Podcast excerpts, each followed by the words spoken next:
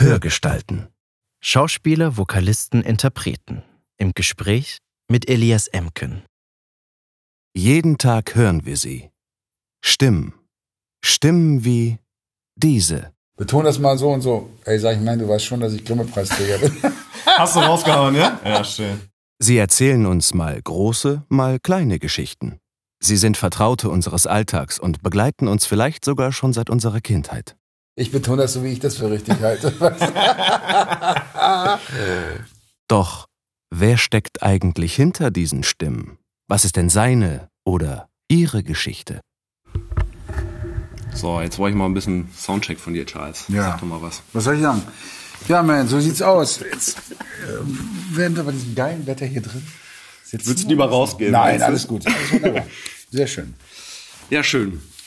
Ja. Also, jetzt hast du dir schon dreisterweise eingeschenkt. Ja, das Na, war ich unverschämt, du warst zu schnell.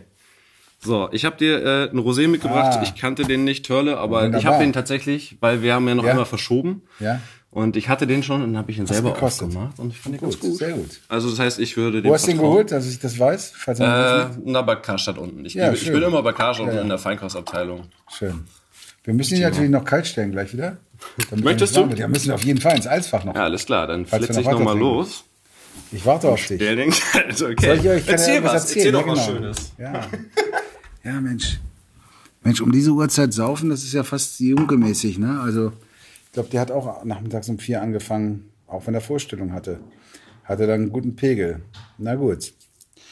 Ja. Dann bin ich ja mal gespannt, was er mir für Fragen stellt. Der Elias. Mal sehen. Mal sehen. Mal schauen. Das ist Charles Rettinghaus. Charles ist Schauspieler und Synchronsprecher. Die meisten kennen ihn als feste Stimme von Jean-Claude Van Damme, Robert Downey Jr. oder Jamie Foxx. Und die Trekkies unter euch haben ihn natürlich im Ohr als die Stimme von Jodie LaForge. Aber eigentlich hat er sie alle mal gehabt. John Cusack, Javier Bardem, Jet Li, Benicio del Toro, Tim Robbins, Stephen Baldwin und, und, und. Aber seit einigen Jahren spielt er auch wieder vermehrt vor der Kamera. Zum Beispiel in der Serie Pastewka als Fahrlehrer oder zuletzt in der Funkserie Offscreen als er selbst. Und lange bevor das mit dem Synchronisieren des Actionstars Van Damme losging, ist auch Charles, wie wohl viele halbstarke Martial Arts Fans, nach Bruce Lee Film aus dem Kino gekommen und musste zuvor gesehene Kicks und Moves erst einmal gründlich nachempfinden. Halbe U-Bahn-Station kaputt trampeln inklusive. Charles, schön, dass du hier bist. Komm. Dankeschön. Ja, vielen Dank für die Einladung. Schön, dass du es geschafft hast. Danke Prost. für den Rosé. Ich liebe Rosé. Bei dem Wetter, heute sind Ein Traum. 25 Grad. Mm. Der ist wirklich gut. Prickelt auch, oder? Weißt du, der hat leicht mussierend. Und das ist wunderbar bei dem Wetter. Leicht. Mussierend. Der Du mussiert. meinst, wenn das noch genau. prickelt. Wie du sagst, prickeln, Ja. mussieren, sagt Ja. man ja. Der ist wirklich ein guter, muss ich mir gleich mal merken, aufschreiben. Ja, Guter Rosé. finde ich auch sehr gut. Ähm, ich weiß gar nicht, aber trinkst du schon lange Rosé? Weil ich hatte das Gefühl, lange in Deutschland hast du hier nur Lieblichen dann bekommen. Nee, ja, das Und stimmt. so wie in Italien oder so. Meine Eltern haben, haben immer Lieblichen getrunken, also die Generation so süßen Wein aus der Boxbeutelflasche. Ja. Ich trinke gern Rosé. Im Sommer trinke ich fast nur Rosé. Und der muss eiskalt sein. Und das stört mich oft in Restaurants. Dann kommen die so und dann machen, dann sage ich, du, der ist nicht kalt. Oh, ist kalt. Kommt das? Ja, aber sag ich, der Kühlschrank, weiß nicht, auf wen den, auf viel. Ständig auf und Ne, zu und genau. so. Keine Ahnung, dann- sag ich. Der muss eiskalt sein. Ich bin dann auch so dreist, auch wenn es ein teurer Wein ist oder ein teurer Wein, ich hau mir der Eiswürfel rein. Das finde ich natürlich immer unmöglich. Und dann sag ich, du, da müsst ihr einen Kälter machen. Und es gibt aber so ein paar Läden, wo er dann wirklich eiskalt ist. Und der muss auch kalt sein. Wie ein Bier. Ein Bier muss eiskalt sein. Doch, finde ich auch. Ja. Gehe ich mit. Und jetzt bei den Temperaturen auf jeden Genau. Fall sowieso. Ah, doch, das schmeckt gut. Mhm. Nehme ich. Sehr schön. Charles, wir springen einfach rein. Mhm. Du machst ja äh, sehr viel. Und äh, du wolltest schon so viel vorwegnehmen in unserem kurzen fünf Minuten, die wir hier vorhatten. Ich würde sagen, wir springen einfach rein mit äh, Jean-Claude Van Damme. Jean-Claude Van Damme. Weil äh, ich glaube, nicht nur ich verbinde dich ganz stark mit ihm, aber ich auf jeden Fall auch, weil ich muss sagen, indirekt war ich dann auch von dir Mhm. ein Fan. Also als, weiß nicht, 12-, 13-Jähriger, 14-Jähriger fand Wie alt ich das sau cool. darf? 36. Ja. Ja, ja. Und äh, ich war aber in meiner Clique quasi da gar nicht äh, ähm, in der Mehrheit. Die fanden das eher albern, weil ich meine, er war ja auch schon so, dass er in Türkis und rosa Leggings äh, in den Ballettstudios, wollte ich Ja. gerade sagen, äh, äh, rumlief und Ja. und vielleicht ist nicht true war, aber es war mir egal, weil ich war einfach generell Martial Arts Fan Mhm. und habe einfach alles alles geguckt, was in diese Richtung ging. So und ähm, ja, und du hast gerade selber gesagt, bei Bloodsport selber hast du ihn noch nicht gesprochen, ich habe ihn bei Bloodsport noch nicht gesprochen. Ich war natürlich auch ein Van Damme-Fan. Ich war, also natürlich, ich bin älter, ich bin ja nun 36, ich bin fast 20 Jahre älter als du. Ich fand Van Damme auch gut, die Filme. Und dann hatte ich das Glück, 91, ich habe 86 mit Synchron angefangen. Da bin ich nach Berlin gekommen und habe angefangen zu synchronisieren aus Hamburg. Und dann hat mich Ronald Nitschke, der Kollege, der auch Tommy Lee Jones spricht, zum Beispiel synchronisiert. Der Ja. hat mich besetzt. Weil vorher waren Leute drauf, Helmut Kraus zum Beispiel, Hubertus Bengsch. Es waren immer zu, eigentlich etwas zu alte und zu schwere. Ich kann sagen, schwer Weil vorstellbar. früher war das so der Gedanke immer oft beim Synchron, naja gut, das ist ein Kämpfer, der braucht eine schwere Stimme. Ne? Der braucht so, äh. okay. Und dann hat Ronald gesagt, du, der Typ, der ist äh, so alt wie, wie Charles zum Beispiel. Ja. Äh, ihr solltet Charles sollten wir darauf besetzen, weil das passt besser. Und dann habe ich den 91 auch bekommen und muss sagen, toi toi toi, außer in zwei Filmen, die in Hamburg synchronisiert wurden, habe ich ihn immer synchronisiert. Mhm. Und ich muss auch dazu sagen, Jean-Claude Van Damme hat ja auch mich geprägt, meine Karriere auch geprägt, muss man ganz klar sagen, weil Ja. eindeutig meine Karriere geprägt in, in dem Sinne, dass ähm, erstmal ich durch Jean-Claude Van Damme meine Stimme mega bekannt wurde, also Mhm. die wurde da wirklich dann auch immer präsenter. Ich, vor, vorher war kurz vorher äh, Jordi LaForge von der Enterprise, Jordi wieder mit dem Visor. Mhm. Ja. Damit fing es an, dass so die Star Trek Gemeinde sagte, okay, die Stimme von Jordi ist Charles Rettinghaus. Damals hatten wir noch nicht so Internet, da ging es ja nicht so schnell wie heute. Ja. Und Van Damme hat mich einfach wirklich sehr populär gemacht, hat mich sehr, sehr, sehr gut verdienen lassen. Eine Zeit lang auch mit Werbung, weil natürlich die Da- wollten auch dann da die Stimme schon, von ja? Van Damme, ja? Ja. ja, genau. Ach ja, Van Damme Stimme wollen wir für die Werbung und und und. Und heute beim Drehen, ich drehe ja nun seit seit acht Jahren ganz Ja. gut für meine Verhältnisse und ich habe ja gerade eine Serie gedreht, Offscreen heißt die. Ja. Da spiele ich mich selber. Ich spiele Charles Rettinghaus, die deutsche Stimme von Jean-Claude Van Damme, die ein Fitness, also ich habe ein Fitnesscenter. Alle drumherum spielen sich selber, alle Schauspieler. Ja. Und da kommen so die Promis in meinem Fitnesscenter. Und ich lasse sie auch mal umsonst trainieren und sag, du, dann machen wir ein bisschen Posting hier ne, auf deinem Instagram-Account. Und äh, das ist das Backup für mich, dieses Fitnesscenter. Falls meine Jungs, Jamie Foxx, Robert Downey und Jean-Claude Van Damme, die koksen, sage ich auch irgendwann da in der Serie, die ficken, die koksen, die fressen, irgendwann fallen die tot um. Und was ist dann? Ja, da habe ich mein Fitnesscenter, weißt du? Das läuft dann Diese Serie, muss man ganz klar sagen, diese Rolle baut auf meine Jean-Claude Van Damme Synchronisation auf, weil ich äh, eben Jean-Claude Van Damme Stimme bin. Okay. Und aber hat dich das damals auch inspiriert? Also hast du, weil ich, als ich das geguckt habe, solche diese Martial Arts Mhm. Filme, dann danach bin ich raus in den Wald und habe auch eine Stunde erstmal die, die Fights und die Tritte geübt. Ä und ähnlich wie du das gemacht hast, habe ich das damals mit Bruce Lee gemacht. Bruce Ja, Lee. genau, da habe ich natürlich weißt auch wir geguckt, sind aus also dem Kino raus beim. Bruce Lee-Film und haben erstmal die halbe U-Bahn-Station kaputt getrampelt. mit irgendwelchen. Ich war ein schlimmer Bursche mit 14, 15. Haben dann Scheiben eingetreten und, ah, und baff und yeah. Haben uns Chakos gebaut, weißt du. Auf jeden Fall. Und schön gemacht. auch hart gefährlich, Genau. wenn sie sich lösen. Und ich habe tatsächlich, als ich Van Damme angefangen habe zu synchronisieren, Kickboxen. hab ich Hast du gemacht. dann angefangen, Ja. ne? Ich habe das drei, vier Jahre gemacht. Geil. Ich habe immer so für mich, ne? Ja. So, hm, hatte ich einen Trainer, einen geilen Trainer, der Rainer. Und äh, dann habe ich auch, ja, kam natürlich nicht daran, was der macht. Man muss ja auch ganz klar sagen, Jean-Claude Van Damme, wenn man so sagt, ja, Jean-Claude Van Damme mit seiner Hose und das und das. Der Mhm. Mann ist nach Amerika gegangen mit seinem belgischen Akzent und hat es geschafft, dort ein Star zu werden. Ja. Vor solchen Leuten ziehe ich den Hut. Ob das Schwarzenegger ist, Stallone ist oder er ist, die sind, die sind einfach, die haben, die wollten das und die haben es geschafft. Ja.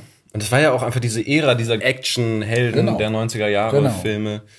Genau. Die, ähm, die sind ja nicht als gute Schauspieler darüber gegangen. Oder der Stallone war ja schon da. Stallone war ja kein jetzt überragender Schauspieler, wo ich finde ihn heute sehr, sehr geil. Aber in der Rolle von in Rocky von 1 fand ich Rocky genau, war Also- er einfach gut, weil das war er. Ja, genau. Er hat Das diese Rolle für ja. sich geschrieben. Aber das muss man ja auch erstmal bringen, dass man das so geil spielt, dann eben, dass es auch stimmt. Ne? Aber es gab danach manchmal so ein paar Sachen, wo ich sage, naja gut, hm. Aber er hat, finde ich, eine gute Kurve gekriegt. Auch Schwarzenegger hat eine gute Kurve gekriegt mit dem mit der Comedy-Geschichte. Ne? Genau, das auch. Aber auch als komödiantischer Schauspieler. Ja. Und Van Damme hat jetzt auch die Kurve gekriegt. Ich wollte gerade sagen, weil das ist ja, du bist ja jetzt noch, Ja. am, du hast ihn ja jetzt Ja. wieder noch, er ist ja aktiv. Genau. Also erstmal hat er ja 2008 schon den JVCD Genau, gemacht, wo er sich genau, selber genau, ausspielt genau, als genau. eigentlich äh, Schauspieler, Genau. der aber in so einer echten Situation Genau. gar nicht so der Held ist. Genau. Und jetzt kommt die Amazon-Serie, diese Die ist sechs schon- die Folgen. ist Genau, ich habe die ersten zwei Ja. geguckt, weil ich wissen wollte, worum es da Sie geht geht. leider nicht weiter. Ja, ist sie schon- eingestellt wieder Amazon, weil das ist natürlich auch, guck mal, die Leute, die ihn, die ihn gut finden, lieben, das ist deine Generation. Ja. Und das sind auch nicht jetzt alle, ne? Sind nicht mehr so viele. Genau. er ist zwar auf Facebook sehr aktiv, das sehe ich ja immer. Er, Okay. er hat gute, viele Follower und er, wenn er was postet, dann jubeln sie auch alle. Also er hat Ja. seine Fangemeinde. Und ich finde, was du sagst, JCVD war für mich, wo ich dachte, Alter, du bist ein guter Schauspieler. Ja, da könnte eigentlich was gehen noch, ne? Bleib in der Ecke drin, geh weiter diesen Weg und dann wird's was. Dann fing er wieder an, irgendwelche komischen Action-Sachen zu machen. Da ist er raus, muss man ganz klar sagen. Das ist vorbei. Aber das hat er auch jetzt begriffen. Und die Amazon-Serie sagte ich wieder, man, du bist gut. Der ist gut. Es gab eine Zeit lang, wo ich dachte, ich sage mal so, ich würde nie öffentlich sagen, ey, was ist denn das für ein Scheiß, was der da macht. Der ernährt mich ja. Selbst wenn er Scheiße dreht, ernährt er mich. Und ich muss es erstmal besser machen. Das kommt erschwerend hinzu. Es gibt ja Kollegen, die sagen, oh Gott, was spielt denn der da, ja? Den ich da gerade synchronisieren muss. Dann der, ja, man, spiel du erstmal. Mal sehen, ob es besser ist, ne? Wissen wir ja nicht. Und deswegen sage ich immer dankbar nur, ich habe mir eine Zeit lang ein bisschen Sorgen gemacht, dachte ich so, scheiße. Hm. Also wenn ich dann, wenn es darum ging, in Interviews auch, fragen mich die Leute, dann wissen sie, was ich mache. Jamie Foxx, geiler Schauspieler. Robert Downey. Jr., geiler Schauspieler. Geiler Schauspieler. Und dann kam Van Damme. Naja, da war es dann schwer zu sagen, geiler Schauspieler. ne? Ja. Actionstar, habe Ja, ich dann immer genau. gesagt. Aber Und dafür kann man ihn respektieren. genau. Verdammt. Und dafür Ist muss man ihn respektieren. Und ich sowieso, weil er mich, weil er mich bereichert und, und weil er mir eine Menge gegeben hat. Ne? Ja, das fällt mir gerade nur ein. In der Frankfurter Allgemeine, ein Artikel von dem äh, Axel Weidemann, der diese Amazon-Serie beschreibt, schrieb dann irgendwie, er schwankt dabei zwischen Selbstironie und Denkmalschutz. So, weil, weil es ist ja offensichtlich genau, wie du sagst, es ist ja nicht leicht, quasi einst ein Star gewesen zu sein. Und heutzutage trotzdem zu merken, naja gut, das war jetzt vielleicht nicht die hohe Schauspielkunst, aber darum ging es ja auch nicht. Ja, genau. Und er ist aber jetzt nicht mehr gefragt oder seine Zeit ist vorbei, Mhm. aber er will trotzdem irgendwie, also hat das Bedürfnis vielleicht trotzdem weiter irgendwie präsent zu sein. Na Mhm. ja, und klar. auch natürlich Kohle Klar. wird sicherlich auch ein Grund Natürlich. sein, äh, noch irgendwas machen zu wollen. Und das war ja auch, äh, konntest du ja nachlesen, in der Zeit dazwischen, zwischen JCVD und da, dann davor, äh, der war, hat viel Geld verloren durch falsche Freunde. Und es gab auch eine Zeit, da habe ich irgendwo gerade gelesen, wo er echt äh, teilweise auch nicht mehr wusste, wo er, wo er jetzt pennen soll, ja, weil er nicht so richtig äh, was hatte. Also er hat sich ganz schön runter. jetzt in den letzten ja, ja, was, zehn letzten, Jahren in den oder letzten was? zehn Jahren. Okay, Seit krass. fünf Jahren, sechs Jahren läuft es wieder. Er war sechsmal verheiratet, glaube ich. Jetzt hat er wieder die erste Frau geheiratet, glaube ich. Doch, du weißt ja erstaunlich gut Bescheid. Na gut, er ist mein, mein, mein Buddy, sag ich mal. Geil. Und ich lese natürlich ein, was die so machen dann auch. Und er hat es auch gesagt mit den Drogen, deswegen ist es kein Geheimnis. Äh, er war einfach nur auf Droge. Ne? Er hat Mhm. gekokst und was weiß ich zu sich genommen. Und das hat ihn ziemlich runtergezogen. Und er dachte eben, und er hat hochgepokert. Was ihm dann das Genick gebrochen hat, war dann tatsächlich ein Film, ich weiß jetzt nicht mehr genau, welcher es war, ein ganz großes Ding, da sollte er spielen. Und dann hat er gesagt, nee, er will nur das an Kohle und sonst macht er es nicht. Und dann haben sie gesagt, no. Und das war eigentlich sein Genickbruch. Erstmal. Weil in Amerika, in Hollywood gibt's Gesetze. Du solltest nicht zu weit gehen, ne? Weil er gehört hatte, ja, der kriegt das, ja, dann kriege ich immer das, weil ich krieg, bin der Megastar, ne? Der ist ja nun nicht so, aber das war auch ein Star. Das habe ich gelesen. Okay. Und ich glaube, aber das, der Sache ist er sich heute sehr bewusst. Und ich glaube, dass er da viel bescheidener angeht mittlerweile. The Muscles of Brussels. Ja, Muscles of Brothers. Ah, geil. Und er ist alt geworden, ne? Ich meine, Ja, ich habe ja die Bilder gesehen jetzt bei, bei, bei der Amazon-Serie. Ähm, er ist sehr, ich meine, ich bin auch, ich werde ja erst zwei Jahre älter als ich, glaube ich, oder drei. Aber er hat natürlich, du siehst, was der so erlebt hat, ne? Mhm. Gekämpft, Stimmt schon. gesoffen bestimmt auch. Und Ja, es wird auch in dem Artikel beschrieben. Er hat nichts geschenkt bekommen. Nee. Also auch sowohl seine seine Hollywood-Startkarriere als auch jetzt eben, äh, ähm, wie er damit umgeht, ja. quasi, dass er sich selbst auf die Schippe nimmt und Ja. seine seine seinen Action-Helden-Figuren-Status. Ja. So, ne? ja. Und äh, auch das fällt ihm nicht ganz leicht. Auch das muss er sich erarbeiten. Hat so war die Aussage in dem Artikel, wo ich dachte, ja, stimmt. Das ist man muss sein Ego so ein bisschen. Du, ich, Ja, es ist über auch nicht einfach, glaube ich, wenn du so weit oben warst und das war er ja und dir jeder in den Arsch pustet, alles, was du willst und alle um dich rum sagen nur, ey, Jean-Claude, Jean-Claude, komm hier und alle bom, bom, bom. Äh, ey, dann, dann ist es auch, auch schwer, das äh, irgendwie zu verkraften und wenn es dann bergab geht irgendwann, dann ist es noch viel schwerer. Ich habe viele Leute auch hier in Deutschland gesehen, die wirklich sehr erfolgreich waren, Schauspieler, die heute froh wären. Früher haben sie die Nase gerümpft wegen Synchron, die heute froh wären, wenn sie synchronisieren könnten, um Geld zu verdienen. Ja.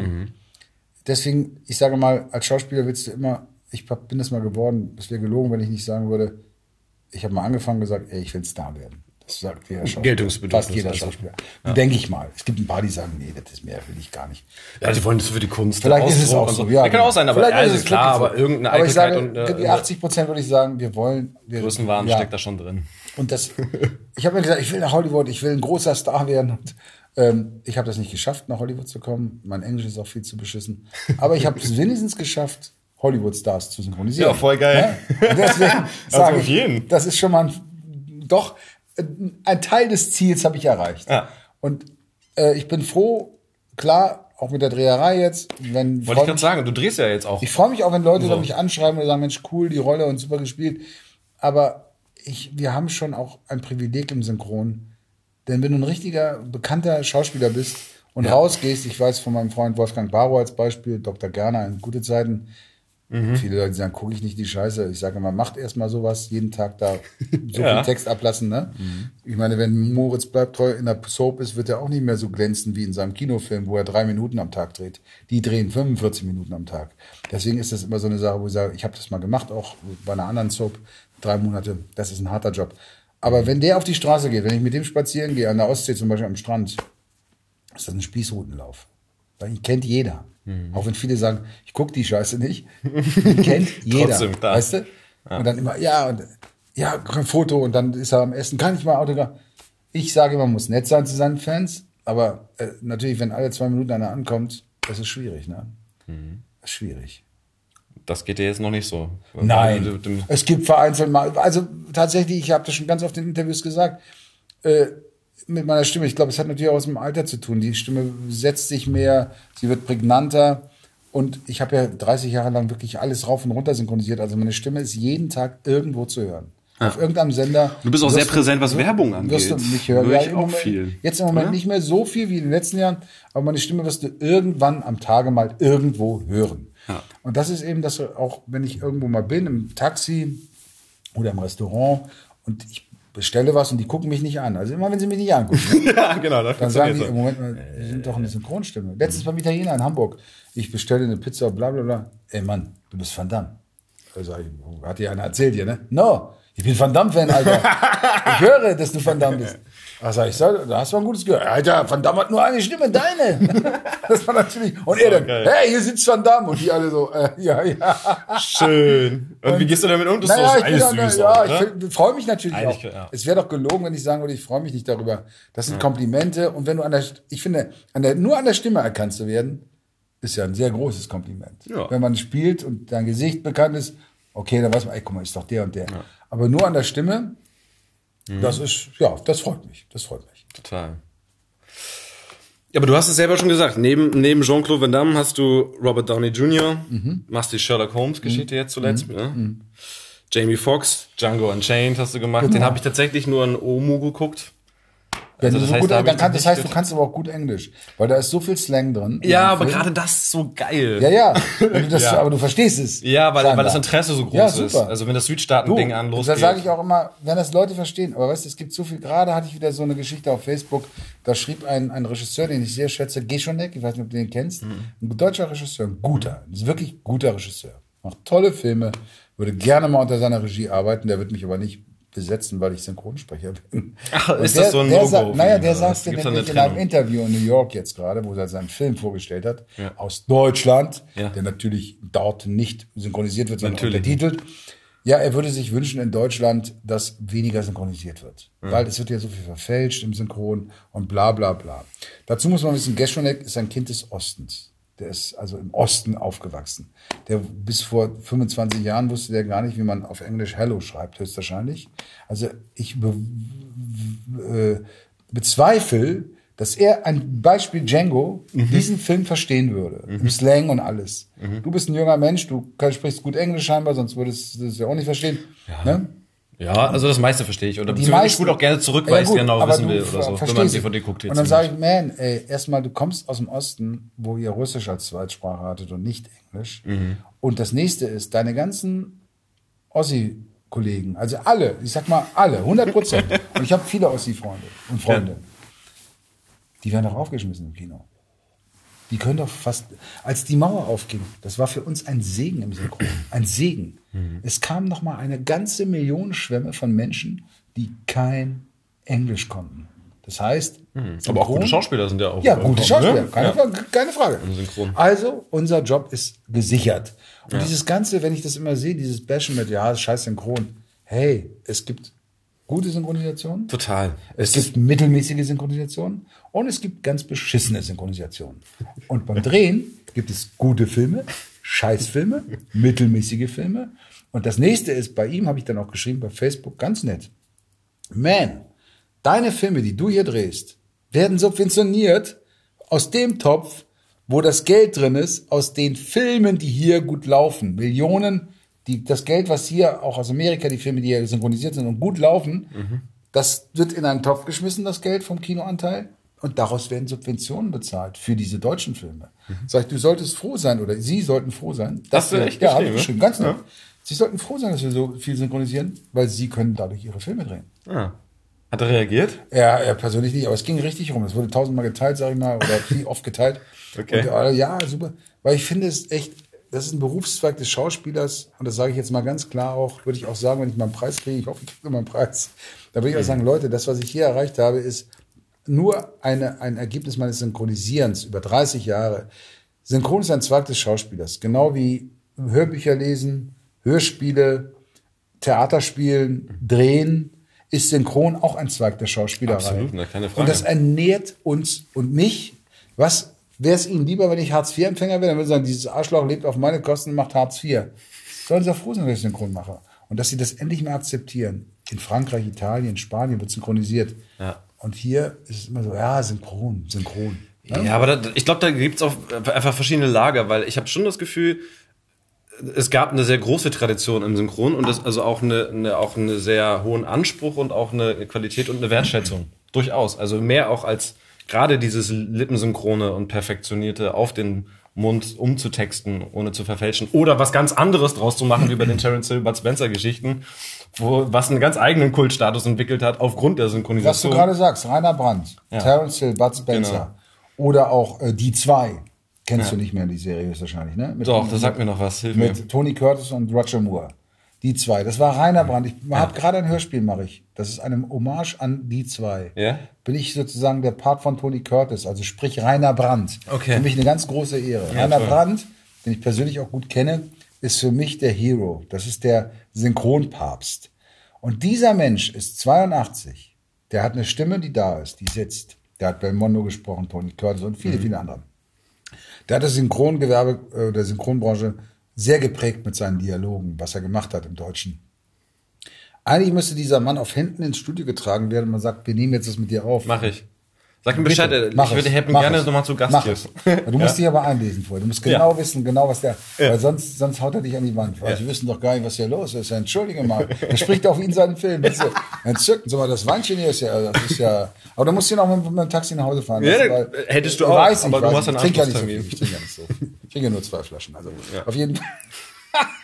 Nein, ähm, Rainer Brandt ist eine Ikone. Ja. Das ist für mich, also, dieser Mann müsste eigentlich die müssten sie jeden Tag holen, aber tun sie nicht. Und das verstehe ich nicht.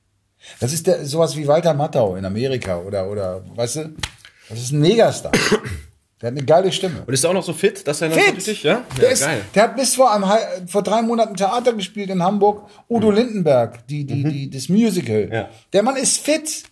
Der kann, der, den musste man eigentlich, wenn du ihn siehst, das ist eine Erscheinung, er kommt durch die Tür und du sagst, Alter, was ist das, ein Hollywoodstar? Wirklich, der hat eine Aura wie ein Hollywoodstar.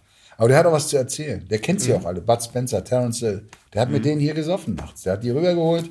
Und dann, der hat wunderbare Geschichten. Mit dem hast du echt einen großen Unterhalt. ja, das ist schön. Geschichten wollen wir hören. Verbinde ich dich mit, dann kannst du mit ihm das machen. Okay, ja. Ehrlich, das ist, ist, ein Wort, super. Ja. Apropos Treffen, weil du hast Jean-Claude, hast du gesagt, ja. auch mal getroffen. Vor 21 Jahren. 21 das weiß ich Jahren. so genau, meine Tochter ist jetzt 21, meine süße kleine Lena, die ja auch Schauspielerin gerade wird und mit mir auch gedreht hat in der Serie Offscreen war sie meine Tochter. Okay, ne? Tochter spielt die Tochter. Die Tochter Natürlich. spielt die Tochter, ja. Es ja. war toll, dass sie mir das erlaubt haben oder uns ja. erlaubt haben. Und ähm, da habe ich ihn getroffen, da war ich vorher auf den, auf den British Virgin Islands, auf Karibik, habe ich einen Turn gemacht mit meiner Frau und meinem Sohn und mit Freunden. Und meine Frau war schwanger mit, Anna, mit Lena. Annabelle ist meine große Tochter, die mhm. Süße, die gerade 30 geworden ist.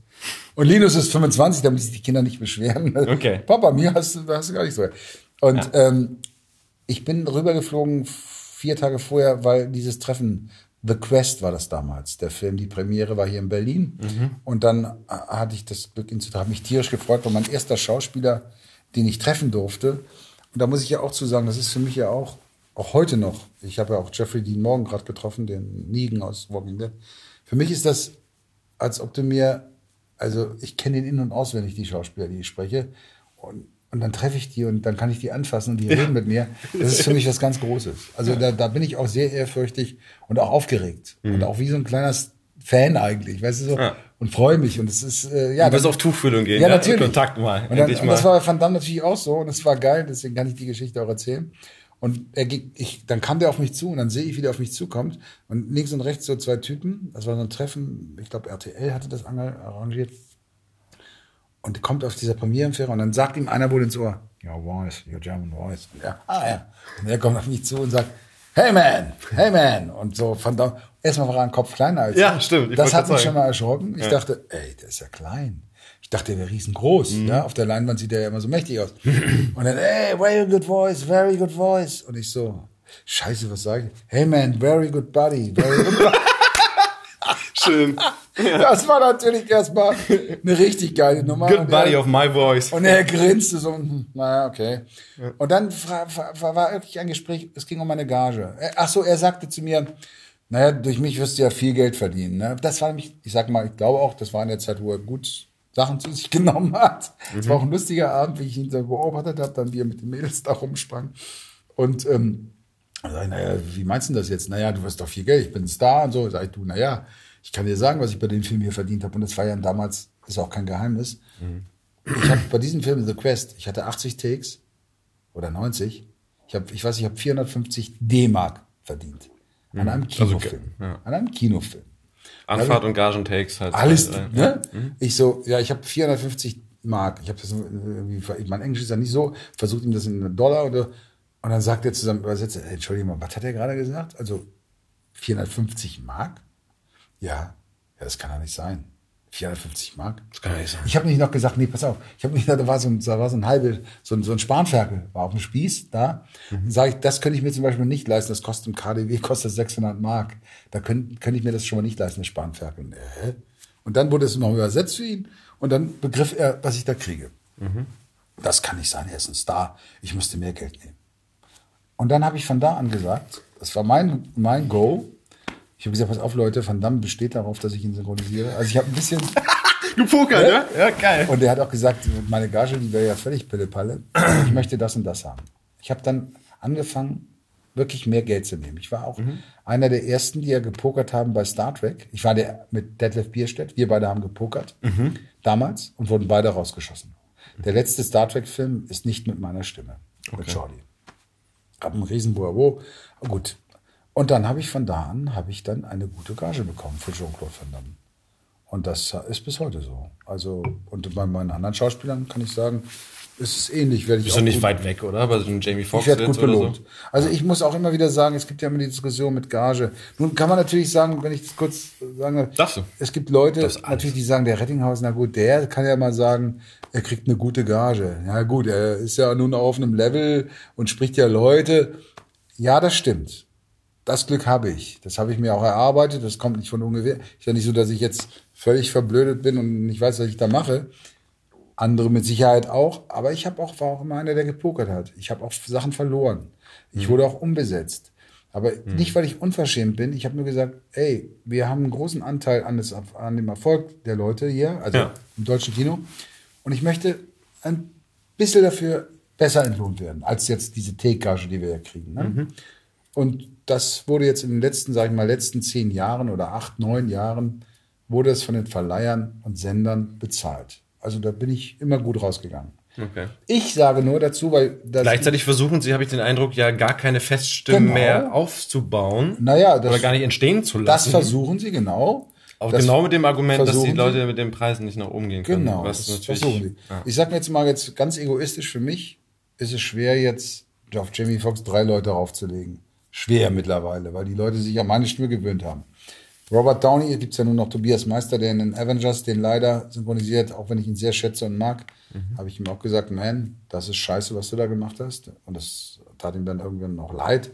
Aber gut, da sind, das machen wenige. Ich mache es zum Beispiel nicht. Mir wurden auch schon Feststimmen angeboten, auch Brad Pitt unter anderem. Mhm. Das lehne ich für mich kategorisch ab. Das mache ich nicht. Weil, Weil du äh, dann davon ausgehen kannst, dass es da. Nein, ich tue mir keinen Gefallen. Erstmal tue ich mir keinen Gefallen. Meine ja. Stimme ist bekannt. Die wird nicht akzeptiert, genau. Genau. Ja. Die sagen, die jetzt spricht Rettinghaus, auch Brad Pitt, was soll das denn? Ne? Auch wenn sie deinen Namen nicht kennen, es ist genau, un oder, also ich genau. meine, du weißt ja, also Stirb langsam 3 war für mich Genau, eine der genau. ganz großen so what the fuck. Da war es leider nicht. so, dass er wirklich nicht da war. Der war im ne? Urlaub, genau, und hatte keinen. Bock zu kommen. Und deswegen würde ich das nicht machen. Und ich mache es aus dem zweiten Grund nicht. Ich bin kollegial, was das betrifft. Ja. Das ist für mich ein bisschen Üblich. so, als ob du mit der Frau deines Freundes schläfst. Das mache ich nicht. Mhm. Das mache ich nicht. Und das ist für mich auch ein No-Go. bisschen Familie da. Ja, und, aber das machen wenige, weil viele denken an die Kohle und sagen, ach scheiß drauf, ist mir doch egal. Und äh, es gibt auch nicht so viel Kollegialität in unserem Job. Das ist leider auch so. Aber das mit diesem Austausch kann ich nur sagen, weil du das gerade erwähnt hast. Ich kann nur sagen, den Firmen, den Synchronfirmen, wir haben es in der Hand. Sie sollten mit uns zusammenarbeiten. Sie sollten versuchen, wie das die Amerikaner machen mit ihrer Gewerkschaft, und die Franzosen haben auch eine Gewerkschaft, mit uns zusammenzuarbeiten und zu sagen, Leute, denn wir können nur in diesem Land Deutsch sprechen. In Polen wirst du einen Akzent haben, in Belgien wirst du einen Akzent haben, in weiß nicht wo. Also du kannst es nur hier machen. Du kannst nur hier Deutsch. Es ist ja gerade passiert, sie haben ja eine Serie synchronisiert in Amerika, Looming Tower, ich weiß nicht, ob du davon gehört hast. Das ist eine Serie, die läuft auf Amazon. Und die haben sie in Amerika synchronisiert mit deutsch sprechenden Amerikanern. Ja. Die haben also, oder auch Deutsche, die dort leben Ja. die aber nicht synchronaffin sind, die nicht synchronisieren können. Die Serie haben sie synchronisiert und dachten, jetzt zeigen wir den Deutschen mal, wie das geht. Wir machen hier unser Synchron. Wie, und das war, weil sie es günstiger da Natürlich, konnten, natürlich. oder was? Weil sie ganz normale Gagen, was Take-Gagen, Tagesgagen oder was auch immer, Mhm. sie wollten Geld sparen. Wir machen das hier. Und dann legen wir das auf den Server. Und die Deutschen wollen ja nur, dass es Deutsch ist. Und dieses Ding ist vor drei Wochen, kannst du nachlesen, muss mal eingeben, Looming Tower. Sag, sag's nochmal. Looming Tower. Looming Tower. Mhm. Das ist so eingebrochen, was für unsere Branche so ein tolles Ding war, dass das Ding von Amazon vom Server geholt wurde, zwei Tage später. Okay. Weil die Zuschauer so viel Mails geschrieben haben und in diesen Foren, was ist denn das für ein Scheiß, das geht doch gar nicht. Und auch auf Schauspieler, bekannte Schauspieler. Einer, der von dem äh, ganz bekannten Synchronsprecher, komme gleich drauf, gesprochen wird, und die haben das runtergenommen und das wird jetzt hier gerade bei der Scala Media neu synchronisiert, die komplette Serie.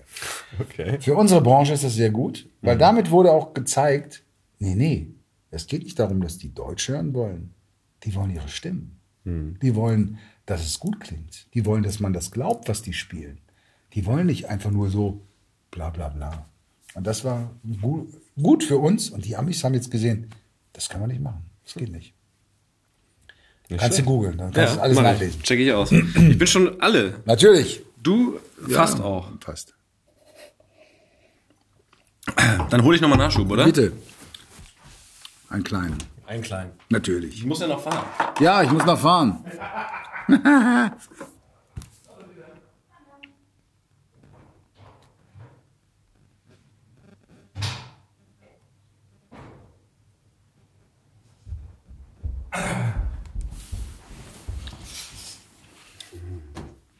Ja. Hast du etwa dein Handy an?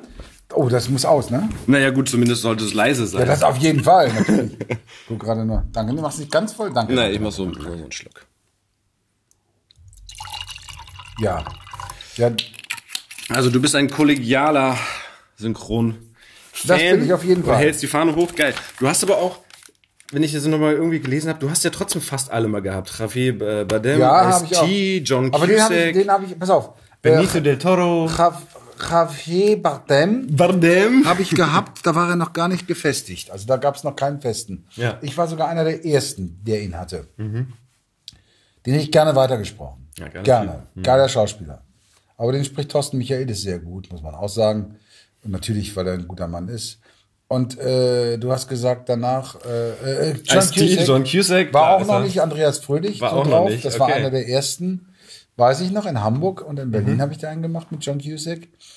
Guter Schauspieler, dazu muss ich ganz ehrlich sagen, Andreas Fröhlich ist die bessere Besetzung. Der passt da drauf wie Arsch auf Eimer. Ich finde es auch Ja, ziemlich gut. da gibt es nichts Besseres. Also da, da, das ist, da muss ich mich jetzt gar nicht irgendwie jetzt, muss ich gar nicht traurig sein. Benicio del Toro habe ich noch gefunden. Benicio del Toro habe ich auch gesprochen in in, in dem Snatch zum Beispiel. Ach, ja, Quatsch. Ja. Wo er den Okay, jiddischen, den, den habe ich sowohl als auch geguckt, also auf Deutsch und auf Englisch. gesprochen hat, äh, gespielt hat. Und das fand ich auch geil. Geiler Typ, hatte aber auch Thorsten Michaelis. Nee, Javier Bardem war gar nicht Thorsten Michaelis.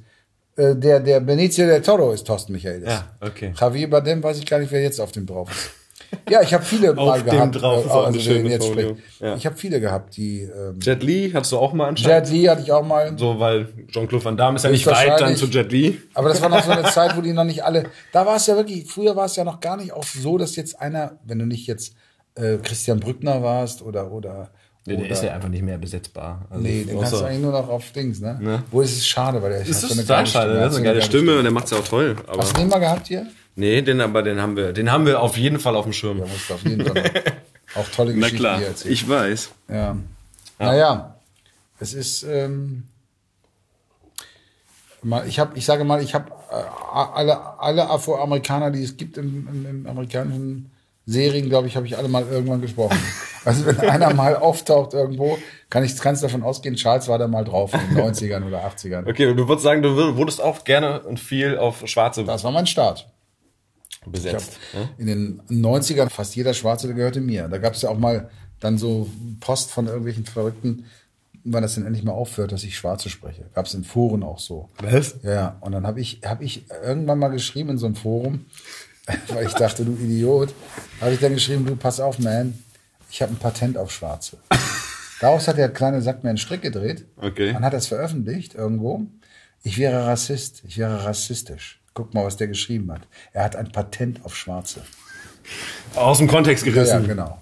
Und dann dachte ich so, du kleiner Blödmann, ja, aber gut, das hat man auch. Heute mache ich das nicht mehr, wenn ich auch so sehe, Kritiken, auch beim Hörbuchbereich zum Beispiel, dann gefällt ihnen das nicht, dann schreiben die, was ist denn das für ein Scheiß, wie der liest, bla bla bla. Oder da passt da gar nicht. Früher habe ich mal ab und zu geantwortet und gesagt, du blöde Kuh, was willst du denn? Hast du gemacht, ne? Ja, ja, da habe ich stimmt. dann irgendwann meine Agentur auch mal Da kommen die Alten. Und gesagt, ey, bist du verrückt, du kannst doch nicht mehr schreiben. Wenn die mich beleidigt, ja, und du kannst doch nicht da hinschreiben, du blöde Kuh, was willst du denn? Ja. Und dann sage ich, okay, du hast recht. Und dann habe ich das gelassen irgendwann. Ja. Krass. Ja, also wenn man nochmal von Synchron rüberkommt zum Drehen, weil, weil du sagst ja auch, du tust das ja schon seit Mhm. ein paar Jahren wieder vermehrt. Und äh, etwas, wo es auch noch um Synchron geht, nämlich du bist ja bei der Pastewka-Serie dabei. Mhm, Da war ich auch dran. Genau, und er ist ja nämlich auch Synchron-Fan. Ja, absolut. Und der kennt auch alle Namen. Der kennt alles. ist ja Bastian- so ein absoluter Obernerd, ne? Bastian habe ich kennengelernt. Mittlerweile, wir sind ja, kann ich sagen, wirklich gut befreundet, eng befreundet. Ich war gerade vor zwei Wochen auf seinem Geburtstag, da war er hier in Berlin. Mhm. Seine Frau ist meine Agentin, also meine, meine Schauspielagentin. Okay. Die hat eine Agentur, Comedians, mehr Comedians als Schauspieler, aber Ralf Richter und meine Wenigkeit hat sie. Also Ah. den Ja, wunderbaren okay. Ralf Richter, den ich wirklich sehr mag. Und, Ja, der ist äh, auch da dabei bei der Serie. Genau, der spielt auch mit. Ja. Und wunder, wunderbar, Ja. wirklich ganz toll. Der Bang, boom, bang. Alter. Ich meine, ich ja, feier ihn. spielt sich auch selber und sehr geil. Und ist einer der ehrlichsten Kollegen, die ich erlebt habe, am Set auch. Der sagt, was er denkt. Ja, der sagt es. Mhm. Da würden alle sagen, bist du verrückt, das kannst du nicht sagen. Wieso? Kann ich nicht sagen. Ja. Scheiße hier, ja, kacke. Aber die sind bescheuert, ja. und was? Und ähm, äh, äh, Bastian Pastewka, da war ich drin in einer Folge, ja, habe ich den Taxifahrer gespielt. Und Bastian habe ich kennengelernt vor Jahren, vor zehn, zwölf Jahren. Ja, warst du auch Fahrschullehrer? Du warst ein paar Da Mal war ich. Fahrschullehrer. Genau. Nee, Oder warst du eine Folge, eine Folge? Ja. Okay, mit dem, ja. Okay. Genau. Und Bastian habe ich kennengelernt, da war ich im Synchron bei Sven Hasper, Mhm. Michael J. Fox. Und dann sagt Sven, du komm mal hier, ist ein Fan von dir, komm mal bitte nach hinten. Und dann gehe ich, mache ich die Tür auf und sehe den Pastewka und denke, den kenne ich doch, das ist doch ein bekannter Schauer. Und er, Rettinghaus, hallo, ich bin totaler Fan von Ihnen und äh, Ihre Stimme. Und ich dachte, äh, will er mich jetzt verarschen oder was? Ich meine, er ist doch der Star, nicht ich. Ja. Und ich so, ja, äh, schön, aber ich bin auch ein Fan von Ihnen. Ne? Also, nein, und so entstand das dann. Und er kennt jede Stimme. Ja. Der kann dir sofort sagen, Das ist Wahnsinn, ne? das ist der, das ist der, der kennt auch jeden Film, der kennt jedes, weiß ich nicht, der kennt sogar höchstwahrscheinlich die Geschichten, die auch hinter der, hinter dem Drehen abgelaufen sind, der weiß alles, der ist Wahnsinn. Das ist ein Nerd, ne? Wahnsinn. Ja. Aber das hat Spaß gemacht wahrscheinlich, oder? Ja, natürlich. Bastian ist ein absoluter Profi, der kommt ans Set, der begrüßt jeden, auch wirklich die Komparsen, alle. Und er ist Hallo und zu jedem freundlich, super vorbereitet, weiß ganz genau, was er da macht. Und das ist wirklich mit ihm zu arbeiten, ist ganz, ganz toll und eine ganz präzise Geschichte. Ich habe ihn bei der Hörbuchpreisverleihung in Hamburg ja. live mal gesehen ja. auf der Bühne, weil er den Preis natürlich auch gewonnen hatte ja. in der Kategorie und hat natürlich auch seine Kostprobe gegeben und ja. einfach nochmal gemerkt, weil ich kannte ihn natürlich auch nur aus diesen großen RTL-Zeiten, wo man auch nur sowas geguckt hat. Äh, ähm, und habe gemerkt, wie, was für ein Vollprofi der Typ ist. Also der weiß genau Timing, guckt die Leute an und ist so schnell. Und er ist gut ist, vorbereitet. Ja, das ist, ist gut. Er ist ein guter Beobachter, guter mhm. Beobachter. Er weiß immer genau und es ist wirklich, nee, toller, mhm. toller Mensch, to toller Schauspieler auch. Hm, und dann gab's noch was, was Planet USA? Planet USA. Planet USA. Ich habe in Österreich mit meinem Freund Flo Lackner, mittlerweile auch Freunde, fahre ich jetzt im Sommer zur Hochzeit, der mhm. Der ist auch ein Synchron-Fan, ein Nerd, ein Nerd, ein okay. Synchron-Nerd. Okay. Der hat mich irgendwann angeschrieben, ob ich seinen ersten Film, den er macht, synchronisieren würde. Also das hat er alles in Österreich gedreht mit österreichischen Schauspielern. Okay. Weiß, so, komm her, das ist aus. Und dann bat er mich, ob ich das synchronisieren könnte. Und dann habe ich mir das angeguckt. Vom Look sah das echt sensationell aus, mhm. wirklich amerikanisch. Ne? Genau, mit krassen Filtern und so. Die Stimme mhm. war natürlich alle österreichisch. Sag ich, gut, ich besorge dir auch für die anderen noch Stimmen. Dann habe ich dann Ingo Albrecht und ähm, viele andere. Ronald Elzke war, glaube ich, auch drin. Und ich habe ein paar besorgt. Und dann haben wir das synchronisiert hier und er war total happy. Kam er mit Honiggläsern ab von seinem Onkel. Gab er uns dann Honiggläser. Und danach hat er dann einen Film gedreht, richtig, und hat mich ein, auf eine der Hauptrollen gesetzt. Ich habe also Eben. selber mitgespielt dann, ne? Planet USA, den du gerade genannt hast. Der ja. Film ist wirklich gut. Der ist gut. Äh, wo, wo, kam der? War der im Kino? Nee, war nicht. Also es gab da eine Premiere in Dings, aber leider ist sehr, sehr amerikanisch, Irak-Krieg. Genau. Ich habe nur so den Trailer Sehr kritisch, sehr ja. kritisch, auch wirklich auch, auch gut durchdacht. Ja. Wirklich tolle Sachen. Und aber es ist, ist nicht durchgekommen. Das haben die Leute noch nicht verstanden, glaube ich, was, was er da wollte. Aber ja, ist ein sehr begabter Junge, sehr begabter Junge. Und da war ich lange am Wörthersee und habe da diesen Film gedreht. Und den haben wir dann komplett, und das war nämlich das Geheimnis an diesem Film, wir haben den gedreht mit Ton, so laufen daneben, nicht, gar nicht groß. Wir haben den komplett nachsynchronisiert. Wir haben uns also alle synchronisiert und die Österreicher haben wir mit geilen Synchronstimmen wie Tobias Meister, mhm. Dennis Schmidt-Voss. Mhm. Dadurch hat dieser Film natürlich amerikanisches Flair. Wollte ich gerade sagen, also sowohl ja? in den Filtern, genau. in, den, in, den, Farben, in der Ausleuchtung, genau. genau. wirkt er total genau. amerikanisch Hollywood und das dann eben halt, noch die Stimmen. Das wollte er. Alles, das wollte ja, genau, das er, wollte diese Ästhetik ja? halt genau. einfach haben. Ne? Hat er erreicht. Ja. Ähm, wir könnten noch bei Hörspiel und Hörbuch weiß ich gar nicht so viel, was du so gemacht hast, außer ja. natürlich, was äh, für einige Mädchen natürlich besonders reizvoll ist, dass du die original erste äh, Holger Martin Stimme warst ja, das von stimmt. Bibi und Tina. Das stimmt. Da sprechen mich auch viele Mädchen auch an. Holger so, ne? von Bibi und Tina. Da war ich ja schon sieben. Das war noch in Hamburg wahrscheinlich. Hast nee, hier, auch, hier. Auch hier. Bei, bei, bei diesem Verlag, die auch Benjamin Blümchen machen.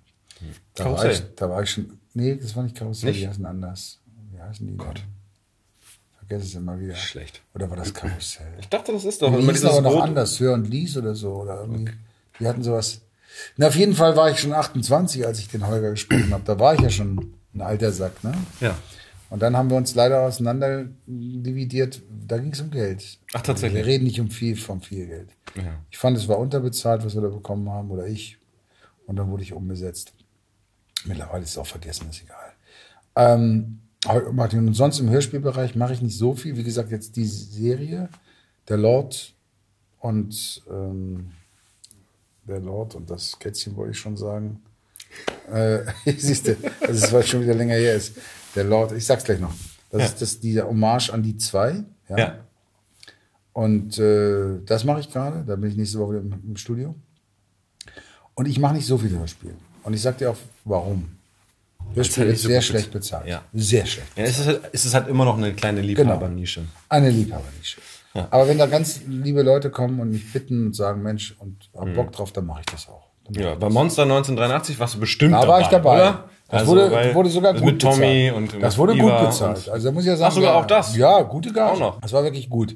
Ähm, und Hörbücher mache ich nicht so viele.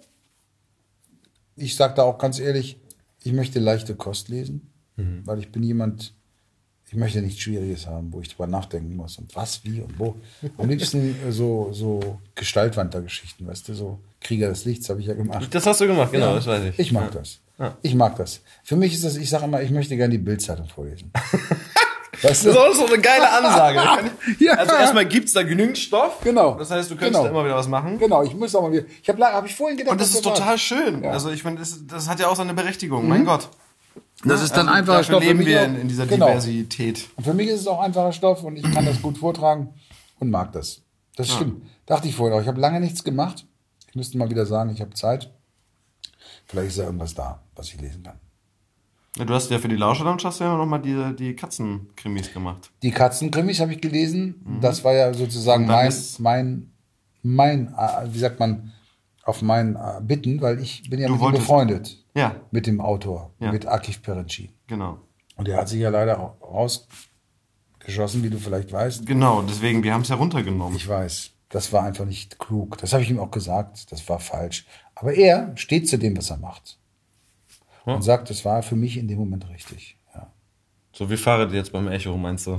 Genau, du, das ist nichts anderes, genau, es ist ähnlich. Ja. Nur die werden noch ausgezeichnet. Ja. Und Farid Bang, weil wir haben vorhin ja, deswegen haben wir ja nicht ja, gesprochen. Die, die machen wir gleich noch Farid den, Bang, den Schwung. Das geht gar nicht. Da stehe ich auch zu. Das geht gar nicht, was die da gemacht haben. Das kannst du. Und das, äh, die, äh, sie sind ja gar nicht die Dummen. Die sind Jungs, die machen Musik, die sind Rapper, die sind eben, die, das sind Straßenköter. Die kommen aus der tiefsten Ecke. Ich komme auch, ich bin auch ein Straßenköder. Ich weiß, worüber ich rede. Ich war einer früher, der wirklich bam bam, ja, und richtig auf die Fresse. In Hamburg hast In du Hamburg. Ja. Ich hatte zwischen 15 und 20 die harte Zeit. War schön auf dem Kiez. War schön auf dem Kiez, wirklich mit meinen Hells Angels, Night Angels und war richtig unterwegs und habe wirklich verteilt und auch eingesteckt, ganz viel eingesteckt. ich weiß woher, also ich weiß, wie die Jungs ticken. Ich kenne mhm. das, ja. Schlimmer sind die, die das unterstützen und dann noch sagen, okay, jetzt kriegt ihr noch einen Preis dafür. Da fällt, das, das sind eigentlich die Arschlöcher, wenn ich das mal so sagen darf. Ja. Und nicht die Jungs. Die Jungs, die sind, das sind, das sind Spieler, die sind, äh, die spielen mit ihren, mit ihren Sachen. Ja. Klar.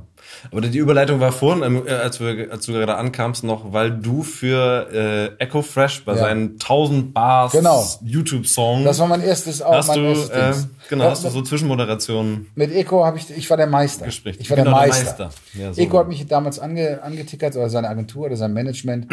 ja, Echo würde gerne mich haben und bla bla bla und hin und her. Und da habe ich meinen Preis gesagt. Aha, mh. Ja, gut, wir melden uns wieder. Haben sie sich nicht gemeldet. Dann irgendwann haben sie sich wieder gemeldet und gesagt, also Eko hat sich andere Stimmen angehört, aber er will unbedingt deine Stimme haben. Mhm. Also das ist, er will keine andere. Wir zahlen das jetzt auch und okay. Und Köln kommst du dann und wir zahlen Flug und gut, okay. Und dann bin ich nach Köln geflogen und äh, wusste natürlich, wer EcoFresh ist und ähm, komme da an und dann holte er mich auch persönlich ab. Mhm. Und war, das war so süß er war ganz ehrfürchtig. Es war Wahnsinn. So ein Rapper, so ein Typ, der da auf der Bühne ist und so, ja. ey, ich ficke deine Mutter und was nicht alles, ne? Und das und dies. Und dann dachte ich so, und der, ah, hallo, Herr Rettinger, was so? Ja, ich meine, sagt Charles. Okay. Und dann fuhren wir los. Kann ich auch euch erzählen. Und er fuhr ganz langsam. Er stieg in sein Auto und wir fuhren so. Und er fuhr so ganz langsam und guckte so auf der Autobahn und sagte, ey, man, wieso fährst du so langsam? Ja, ich habe erst seit drei Wochen meinen Führerschein. Ich muss vorsichtig sein. Also, okay. Und das war so süß. Und dann kommen wir ins Studio. Und er sagte so, Aufnahmen vier Stunden. Und gibt mir so, du hast es ja vielleicht gehört. Mhm, ich habe ihn gehört. Mir dann so zwei Seiten maximal. Drei oder, oder vier Seiten. Ja. Und dann sage ich, man, und was, was habt ihr noch hier Zeiten? und dann sagt ihr gar keine. Dann sage ich, was will, warum vier Stunden? Naja, das muss ja alles passen und du musst ja. Ey, sage ich, okay, aber das wird keine vier Stunden dauern. Okay. Und die schon so, der, der Produzent, auch ein ganz bekannter, der ihn auch produziert. Naja, okay, wir machen erstmal. Sag ich, okay, dann mach mal an das Ding. Dann lass Hast mal du auf Musik, auf Kopfhörer ja, genau, drauf gehabt? Auf, auf, okay. ne? Das ist mhm. der Rhythmus drauf. Ne? Ja. Und dann habe ich das gelesen, los, zack, bumm. Dann war es durch. Dann sitzen die da hinten. Boah, geil. Und dann sagte er, ey, eigentlich war es das. Ja, sag ich, gut, dann mache ich noch eine zweite, damit ihr eine Variante habt, aber ist doch wunderbar. Und dann war er fertig. Mhm. Und dann sagte er, ich, sag ich, du, das ist mein Job, das mache ich jeden Tag. Ne? Also ich meine, ich lebe davon. Und dann hat sich, und danach habe ich dann gesagt, also wir haben uns dann noch öfter getroffen auch und er hat mich dann nochmal für was, für sein Intro geholt. Und da habe ich zu ihm gesagt, man, pass auf, ich habe dich gern. Wenn du irgendwas von mir möchtest, dann mache ich das für dich. Er ist guter Junge, Und dann sagst du. schenke ich dir das. Ja. Wenn du ein Intro brauchst oder irgendwas. Du bist mein, mein, mein Bro. Ja, und der ist echt ein süßer Kerl. Ich mag ihn sehr gerne. Cooler Typ. Der ist sich, er ist ja aus dieser ganzen, sag ich mal, aus dieser harten Schiene raus und vers- ne, geht jetzt an mehr so softe Sachen. Und er hat ein Kind jetzt auch, er sieht die Welt auch anders. Und Ich er, wollte gerade sagen, das verändert Ne? natürlich auch einfach. und er Ne? ist Schauspieler jetzt auch. Er dreht ja auch Ich habe fleißig, das mit ne? Ferris, diese, diese Serie, oder? Hat er Genau, nicht was mit Ferris genau, gemacht? genau. Ja. Das habe ich Und er macht jeden guten Weg und ich finde äh, toll. Und ich mag ihn. Und äh, ja, und Farid Bang haben wir dann angerufen, nämlich das war beim ersten Mal, sagte er, ey, wir müssen unbedingt Farid anrufen, äh, Farid Bang anrufen. Der ist ein total Van Damme-Fan. Und dann habe ich ihn angerufen. Gibt sogar im Netz, hat er das dann zusammengeschnitten, den Anruf. Hat das aufgenommen? Ja, ja, das er hat es aufgenommen und es gibt zum letzten lustige, wo ich ihn dann anrufe, Mhm. äh, kann ich dir mal zuschicken. Und dann rufe ich ihn an, er kann es gar nicht fassen, dass ihn Van Damme, also die Stimme von Van Damme anruft. Ne? Und ich dann so, ey, Alter, pass mal auf, ey, auf deinem Track hast du meinen Namen benutzt, du Penner. Ohne mich zu fragen, hast du einen Arsch auf? Oder? Alter, Van Damme, wie geil ist das denn? er ist völlig ausgetitelt. Also du merkst, es sind auch Jungs. Und wie gesagt, ähm, Klar. ja. Und, und ich werde, guck mal, ich bin jetzt 56 fast und man muss auch einfach ganz klar sagen, was habe ich alles mit 20, 25 getrieben? Also mit 25 nicht mehr, aber mit 20 oder mit 19 oder mit 18. Ja. Die Jugend, ja, das sind, und heute sind sie ja noch, und gerade aus dieser Ebene, diese Rapper, die sind ganz anders drauf. Die sind, äh, ja, das sind, die wollen provozieren. Und wenn sie, und da eine Sache noch zu der Ja. Geschichte mit Echo. Ich sag dir ganz ehrlich, ich finde das ein bisschen grenzlastig, dass ein Marius Müller-Westernhagen, den ich übrigens gar nicht so toll finde als Sänger, nur das ist mein Geschmack. Ma- äh, ja, ich, ich, ich enthalte mich jetzt heute Ne? mal des Kommentars. Mein Geschmack. Mein, ja. Ähm, aber er hat seine Berechtigung, sonst hätte er nicht so Ja, viel Platten verkauft, auf jeden Fall. Und er hat auch, gab zwei, drei Songs, die waren auch gut, fand ich. ähm, aber dass er und auch Campino, die haben sich dahingestellt und haben die angeklagt und er gibt jetzt seine sieben Echos zurück. Und dann sage ich, pass auf, man, überleg doch mal, als du, was du früher von Revoluzer warst. Du hast natürlich nicht solche Dinger benutzt, aber andere. Ja. Und Campino, ich meine, entschuldige mal, was haben die getrieben? Ja. Und das nächste, N und dann noch zum Schluss zu der Sache, wenn ich Campino gewesen wäre und im Vorfeld war ja klar, dass die nominiert sind und dann wäre ich gar nicht erst hingegangen. Ja. Ich wäre gar nicht erst hingegangen. Das ist ein bisschen verlogen. Das ist auch so, naja, ich stelle mich jetzt mal dahin und mache jetzt mal einen auf gut und ganz toll. Nee, dann gehe ich da nicht hin. Ja, und der Echo hat jetzt natürlich auch wieder ganz gut Genau, Aufwind gekriegt, genau. oder? Das hast du ja auch gesagt. Also das kann man, Also- kann man den Jungs, kann, können eigentlich die Echo-Leute danken, weil dadurch weiß man wieder, dass es überhaupt den Echo noch gibt. Ja. Der war ja vergessen. Also ich war vor sieben Jahren zuletzt beim Echo, glaube ich, oder vor acht. Und äh, dazwischen die ganzen, das war alles so, glaube ich, ja, Pillepalle. Ja. Aber gut, auch das ist, wie gesagt, man sollte mit solchen, das bin ich auch der Meinung, mit solchen Worten nicht spielen. Gerade diese ganze Geschichte auch mit Auschwitz.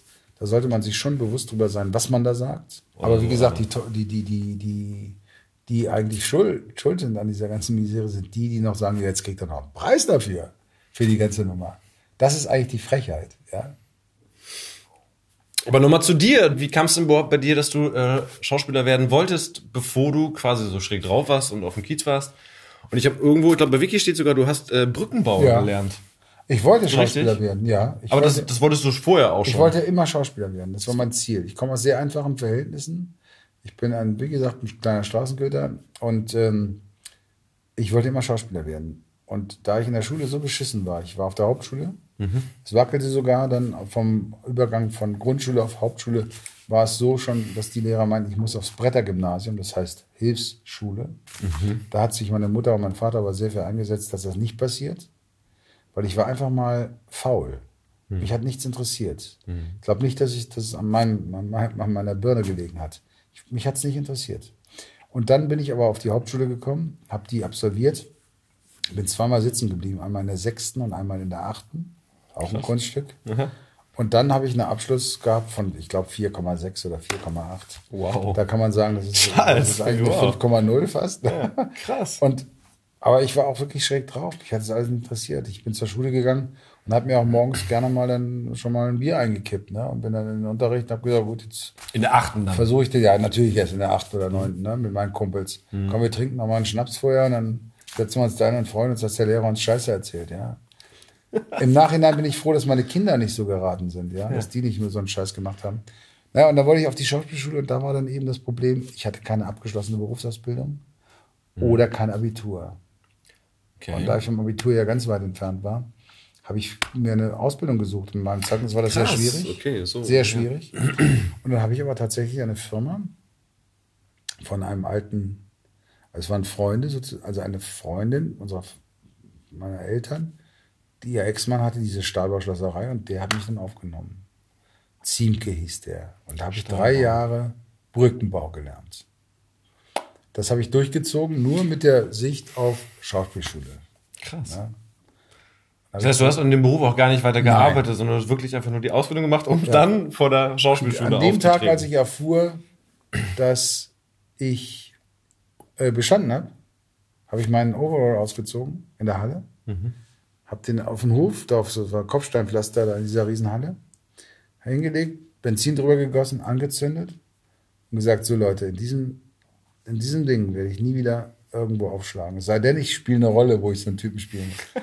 Aber das war's für mich. Die haben mich alle für bekloppt erklärt. Krass. Weil der Meister meinte, wir übernehmen dich. Bist du bescheuert? Bleib hier. Und sagen, nee, ich werde Schauspieler. Bist du verrückt? Da hast du keine Chance. Doch, ich werde Schauspieler. Und ich bin dann raus da. Geil, aber was war die Initialzündung bei dir? Also hast du was, was Vorbilder im, im ja, Fernsehen oder? Es gab oder, natürlich Vorbilder. Auch im Theater, weiß ich Weißt nicht. du was? Es gab ja? Vorbilder. Es gab zwei Vorbilder. Das eine war Tarzan damals. Mhm. Welche ja. Verfilmung war das? Ja, die eine der ersten, die Schwarz-Weiß noch. Ach, Schwarz-Weiß, okay. Oh, auf dem Links. Und das zweite war Star Trek, äh, äh, äh, Raumschiff Enterprise. Okay. Ich fand das geil, diese Schauspieler, diese auf der Enterprise, haben wir nachgespielt im Garten. Mhm. Lustigerweise habe ich dann später ja Jordi LaForge synchronisiert. Ja, geil. Ne? Ein Traum war geworden. Ja. Voll also schön. das war, es war immer mein Traum, Schauspieler zu werden. Ich hätte mir gewünscht, dass ich mehr spielen kann, wie gesagt, das ist jetzt mehr, noch nicht so, dass ich sagen kann, ey, hurra, jetzt läuft's ja Wahnsinn. Mehr, mehr spielen, mehr du meinst auf der Bühne also, oder auf Film? Nee, Film. Ja. Ich wollte nur drehen. Ich habe Theater wolltest, gespielt ja? ja, die ersten sechs Jahre. angefangen, oder? Ich habe nee, ich hab gedreht, äh, Theater gespielt die ersten sechs Jahre. Aber Theater, sage ich dir ganz ehrlich, das interessiert mich. Das ist mir zu langweilig. Mhm. Und das auch, ich habe Stücke, zwei Stücke 400 Mal gespielt, a 400 Mal. Und das ist so wie Fabrik. Du gehst da hin und machst das und tust es und gehst wieder und und dann wird es auch beschissen bezahlt. Und wenn du ein scheiß Publikum hast, dann lachen sie nicht. Und wenn, wenn zu wenig kommt, dann spielst du vor zehn Leuten oder vor 20 Leuten. Und das wollte ich nicht. Es gab Leute, die haben gesagt, ja, ich will mich berufen, ich spiele auch für den Sack Mais und ich will Theater. Nee, ich finde Drehen viel schöner. Mhm. Weil Drehen ist auch, wenn du was drehst, das Schöne ist beim Drehen, du weißt nicht wirklich, wie es rüberkommt. Ja. Du weißt es ja nicht. Ja? Nee, klar. Du versuchst, es reduziert zu spielen und manchmal sehe ich dann, oh, das ist doch ein bisschen zu viel wieder, ne? Overacted oder was meinst du? Ja? Aber da muss ich auch noch eins sagen. Ja. Wo ich viel von, von Leuten gelernt habe, ist von meinen Leuten, die ich synchronisiere. Ich wollte gerade sagen. Ich gucke denen immer genau zu, mhm. was machen die da? Wie machen die das? Mhm. Und ja, das ist eine Schule. Ja, das ist schon. So, als Beispiel jetzt mein Jean-Claude Van Damme-Verschnitt, den ich da spiele, also den Charles Rettinghaus als Van Damme. Ne? Ja. Den mache ich etwas übertrieben. So, äh, ja, und immer so ein bisschen auf die Kacke hauen. Ne? Mhm. Ja, klar, ich bin ja auch Van Damme. Ich bin nicht nur die Stimme, ich bin auch Van Damme. Äh, ich habe das so gespielt und der Regisseur, der wollte das auch so und ich finde es auch gut. Ich stehe dazu. Manchmal denke ich so, vielleicht war es doch ein bisschen zu viel. Mhm. Wenn ich aber dann wieder amerikanische Filme sehe, wenn jemand das so groß spielt, wie ich das da mache, mhm. ist das ganz normal in einem amerikanischen Film. Mhm, okay. Jetzt frage ich mich natürlich, woran liegt das? Ne? Weil es gibt ja oft so in Filmen so, hey man, what fuck, yeah! Ja, aber es gab ja schon immer auch im Deutschen geile Filme, die auch das geschafft haben. Also die Fatih Akin-Filme oder jetzt ja, Bang Boom Bang, oder wo, genau. wo, Leute so Typen sind. Ne? Genau, also wo genau, und genau. da nimmt man den das auch genau, total ab, weil sie ja auch so wirklich, also auch wie dein Richterkollege, einfach genau. gecastet sind, als wäre er das. Ja, der, der spielt sich selbst. Er spielt also, sich so, wie er ist, ne? ne? Ja, ich hab da Was Scheiße, passt, wird ne? passend genau, gemacht oder so. Solche Dinge sind einfach genial, klar. Er ist, da ist also traumhaft drauf. Ja. Aber ähm, genau. Also da finde ich, ich, ich, ich stehe auch auf dieses Overacting. Ich mag, ich mag das, das, auch. Total. Und ich stehe da auch zu nach wie vor. und auch Radio Silence, den ich ja auch gemacht habe, wo ich auch so einen verrückten Der Schlitzer, Psycho, ne? mit, genau. der, mit der Glatze hast du Glatze, Genau. Den habe ich auch ein bisschen drüber gespielt. Weil wenn ich den normal gespielt hätte, Nee, der musste so sein. Das war auch der, das, äh, auch von den Regisseuren, das waren zwei Regisseure. Einmal der Carsten, der Offscreen gemacht hat, und der Marco Riedel, der auch die Kamera gemacht hat. Und ich finde es auch gut. Ich, ich, ja, ich finde es gut. Wenn wir, wenn wir das in einem, guck mal, ich will mich ja gar nicht mit, oder wir wollen es ja nicht mit Til Schweiger vergleichen. Ich sag mal, Til Schweiger. Wer wir? Also jetzt, ich jetzt in dem Fall, ne? Ja.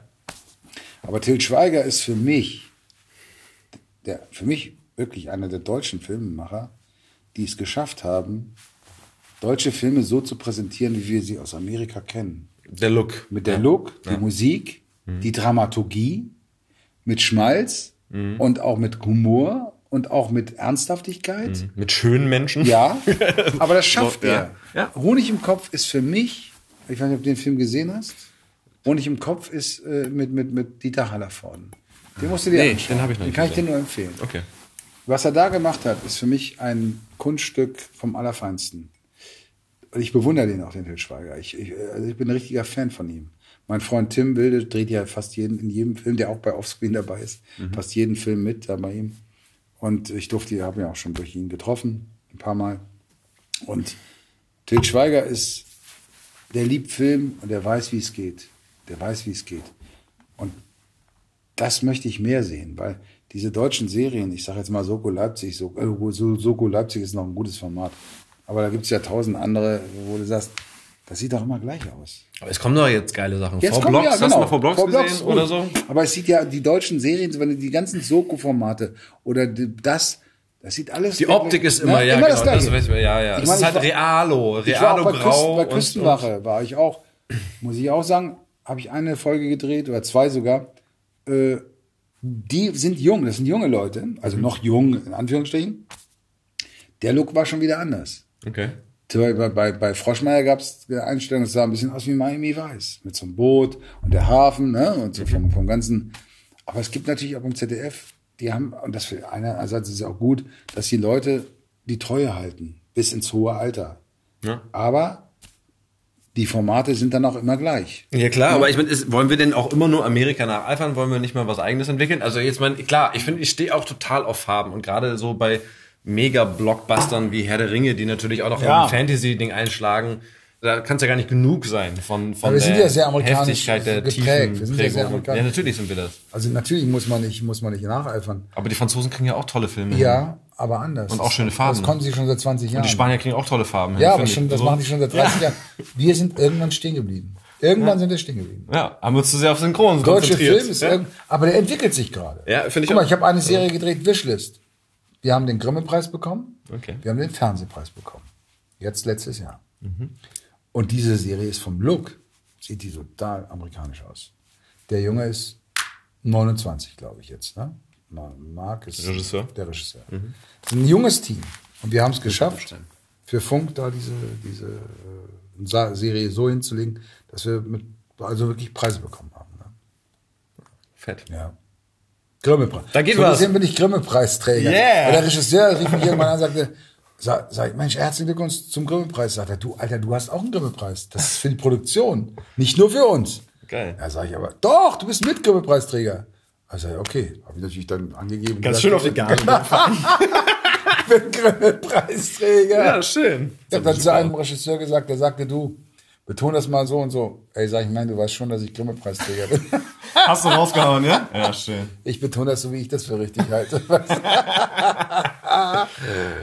Ach, schön, Charles. Geil. Sag mal, ähm, wir könnten jetzt nochmal überleiten zu deinem äh, mitgebrachten Text oder hast du ihn vergessen? Nein, pass auf, scheiße, ich habe mein iPad nicht mit. Ich habe den Text. Müssen wir den googeln? Nein, nein, nein, nein. Warte. Aber hast nämlich was guck mal, ganz Besonderes, Ja, ja, ich habe was ich Besonderes. dachte, wie kommst du Ich habe das dazu? mein iPad habe ich als vergessen. nicht politisch Ich dummes Schweinchen habe mein iPad. Warte mal. Aktiver. Ich habe tatsächlich, weißt du, eh, warum ich diesen Text rausgesucht habe? Ja, sag's mir. Ich habe ihn auch jetzt vorher gar nicht gelesen. Da ist er. Ich habe mein iPad vergessen, aber das macht nichts. Ich kann ja auch. Ich habe meine Blende dein iPhone so doll, weil du die Nee, Brille- aber ich brauche das. Äh, Ach, du hast da auch Schärfe äh, Schärfe drin, genau.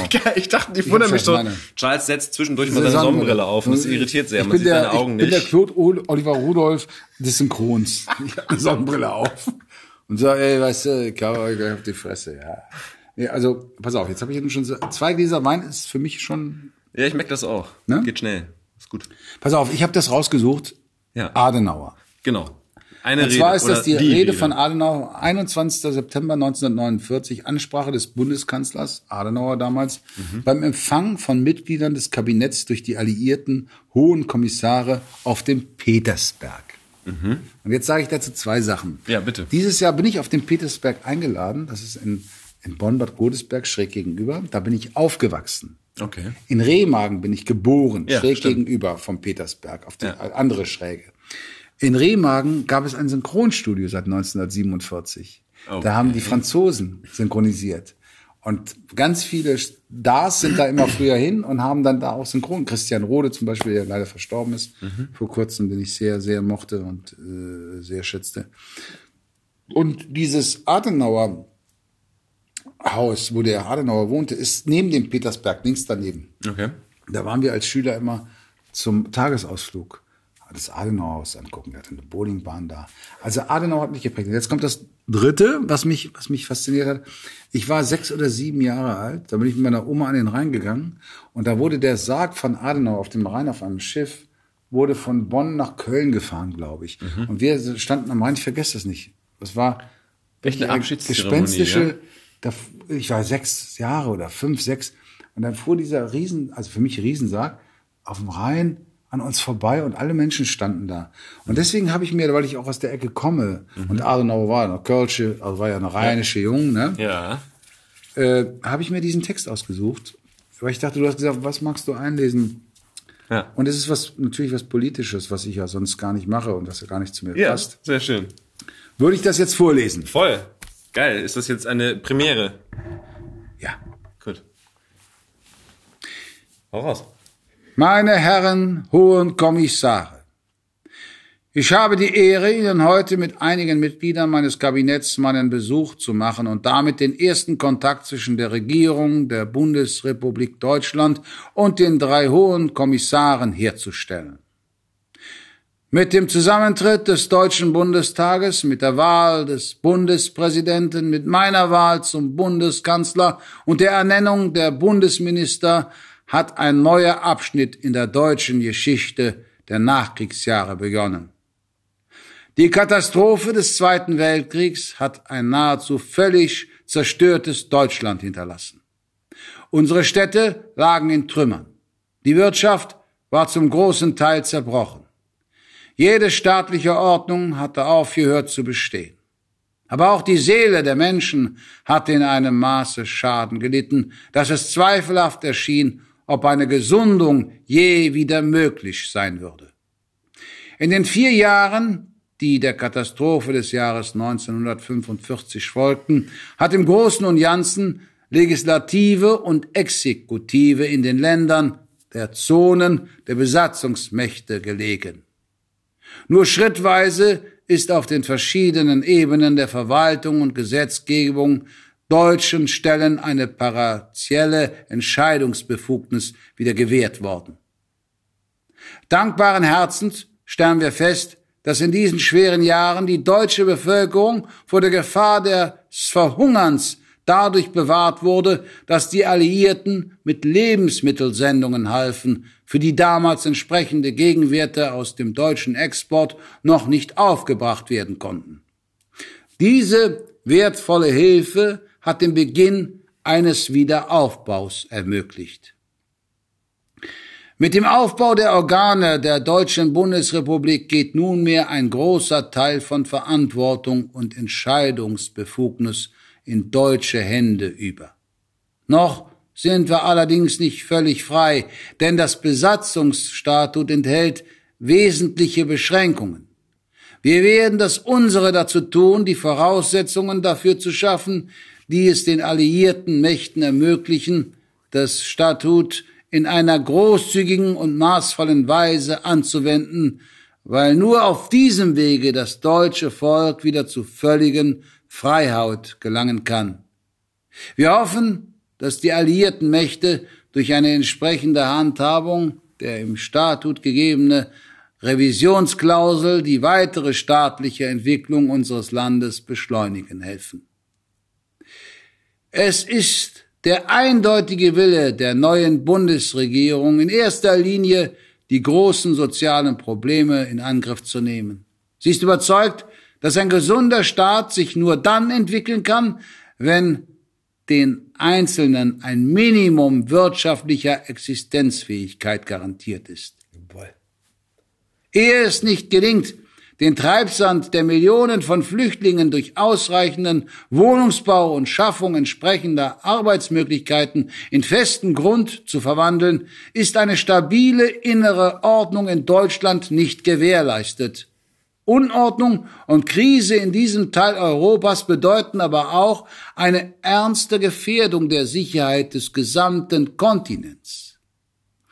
Das soziale Programm der Bundesregierung soll deshalb gleichzeitig auch der Sicherheit einer friedlichen Entwicklung Europas dienen. Selbstverständlich werden wir alles dran setzen, um aus eigener Kraft diese Aufgaben zu bewältigen.